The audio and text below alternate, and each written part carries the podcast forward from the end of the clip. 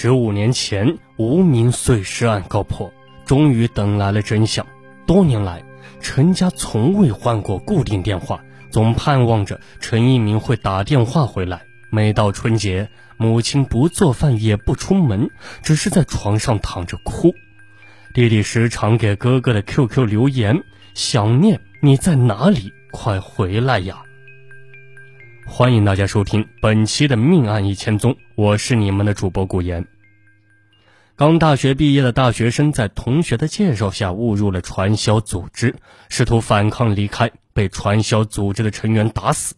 因无法确认死者身份，广州番禺警方称这起案件为无名尸假被凶杀案。距离广州几千公里外的河南新密陈家村。陈家大学刚毕业的长子陈一鸣失踪，家人登记失踪人口后多年寻找未果。二零一三年，陈家父母前往派出所提取了 DNA 信息，两年后通过全国失踪人口 DNA 比对，确定无名尸甲为陈一鸣的可能性大于百分之九十九点九九。确认死者身份后，广州番禺警方历经三年调查。终于确定他是在一个名叫“恒天体系”的传销组织内遇害。这是一个层级明确的传销组织。检方认定，2002年到2004年，恒天体系通过拉人头的方式发展线下，并发展下线的人数作为提成和晋升的标准。其发展新人的一般模式即收缴手机，断绝新人与外界的联系。锁上家门，不准新人离开，剥夺新人的人身自由，强行将新人留在传销窝点，持续上门洗脑，并殴打不配合的新人，直至新人以认购产品的方式变相的交纳入门费，加入传销组织。二零一九年七月十二日，七人因涉嫌故意伤害罪在广州中院受审。庭审直播显示，七人中有五人认罪，两人坚持无罪。截至目前，案件一审尚未宣判。陈一鸣家属在提起附带民事赔偿后，七名被告人均表示愿意赔偿。陈一鸣家人表示，等待案件宣判后，他们会从陈一鸣最后的生活地方带回一捧土，回乡入葬，以此慰藉。那么，整个案件到底是怎么回事呢？河南省新密市陈家村，陈家长子陈一鸣已经失踪多年。这是村里第一个大学生，弟弟陈伟还记得，哥哥考上大学那一年，家人带着他去往陈氏宗祠上香祭拜，全家欢喜。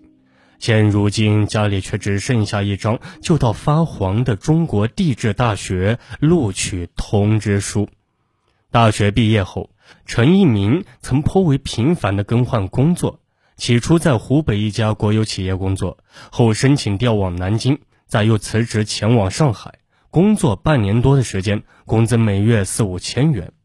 二零零四年，陈一鸣曾给家里打电话说要去广州发展，此后便再联系不上。起初是电话无法接通，再后来就是空号。多年来，父亲一直处于自责之中。他还记得自己和儿子的最后一通电话是在二零零四年的国庆节前，陈一鸣和女友已经谈婚论嫁，想和家里要钱买个戒指。父亲在电话里指责儿子：“你都这么大了，我们供你毕业，下面还有弟弟妹妹，你应该自食其力嘛。”父亲一直认为是自己逼走了孩子。那一年，陈一鸣刚刚二十五岁。在弟弟陈伟看来，哥哥是一个要强的人。他如此频繁的更换工作，应该是想去一个更好的城市，寻找一个更好的发展机会。家人都觉得陈一鸣失去联系，可能在外面独自闯荡，想要做出一番事业再回家。可长时间的音讯全无，陈家人也很担心，陈一鸣会不会有意外？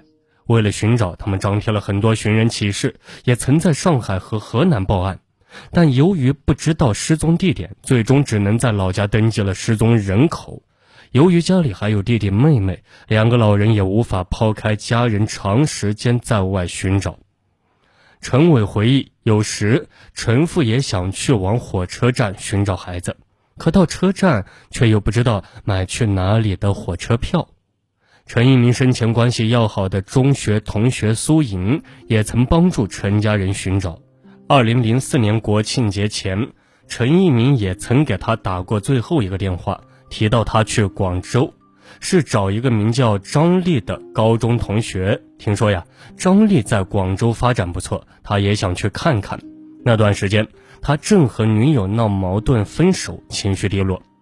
陈一鸣失联后，张丽一直没有回老家。事后他们才知道，张丽是被骗到广州做传销，直到2007年才被家人解救回来。也是在那一年的七月，苏莹记得她在河南新密的一个银行附近偶然间遇到张丽，便询问陈一鸣的下落。对方也只是说陈一鸣确实来到广州找他，可第二天就要离开。他的领导说是给陈一鸣买了火车票送走了，可具体去了哪里，张丽也不知道。之后再也没有见过陈一鸣。多年来。陈家从未换过固定电话，总盼望着呀，陈一鸣会打电话回来。每到春节，母亲不做饭也不出门，只是在床上躺着哭。弟弟时常给哥哥的 QQ 留言：“想念你在哪里？快回来。”陈一鸣在广州曾加入过传销组织，是陈家知道的。这是一个叫做恒天体系的传销组织，层级分明，分为 A 级老总。大 B 级经理，B 级经理，大 C 级主任，C 级主任，D 级家长，E 级学员。二零零二年到二零零四年期间，恒天在广州番禺，学员约百余人。日常，家长和学员们生活在一起，他们七到八个人租住在两居室内，称之为家。家长负责管理学员的日常生活，带着学员外出买菜一类。而主任主要负责给学员上课，遇到重大事件需要处理时，会有经理和老总级别的人出现。在家里，新学员是没有人身自由的。番禺警方从资料和审讯中发现，恒天体系通过拉人头的方式发展下线，并以下线为标准人数作为提成和晋升的标准。每当有新人加入时，会进行所谓的培训。实际上就是洗脑，这段时间里基本上属于软禁的状态。家长会以代为保管的名义收缴手机，断绝新人与外界的联系，锁上家门，不准离开，直至新人以认购产品的方式变相缴纳入门费，加入传销组织。平日里他们都是由家长带着学习，喊口号，交钱加入传销组织后，就开始教他们如何发展下线。在手机里找熟人，挨个打电话。张丽是在二零零四年十月八日以介绍工作为名，将高中同学陈一鸣带入恒天体系的一处家中。陈一鸣来到这里后不愿意加入，他曾经和领导劝说让他离开。次日，领导告诉他已经买了车票送他离开。在张丽的印象里，自己也是被高中同学带入，交了三千八百元购买手表后加入。他本以为是一个专门卖手表的地方，但没想到不是在店铺里对外销售，而是内部卖。销售的对象是自己的同学朋友，只要对方花费三千八百元购买手表，自己就有提成。对方也购买了一个加入组织的资格。刚加入时，张丽也曾被收缴手机，他们不曾外出，每天在出租屋里有主任上课，教一些销售手法、发展下线的知识。闲暇时就看书，和其他学员在屋里聊天。当时领导说：“你在这里人生地不熟，平时就不要出去。”张丽回忆，当时他不知道只是个传销组织，也没意识到自己当时已经被剥夺了人身自由。番禺民警在翻阅打专办的卷宗资料时，发现过恒天非法拘禁的报案记录。有心人在被控制后，从窗户外丢出五元的纸币，上面写有“救命”，被路人发现后报警，才得以救出。那么陈一鸣是怎么遇害又被分尸的呢？欢迎大家继续收听《命案一千宗》，警钟长鸣。我们下期节目再见。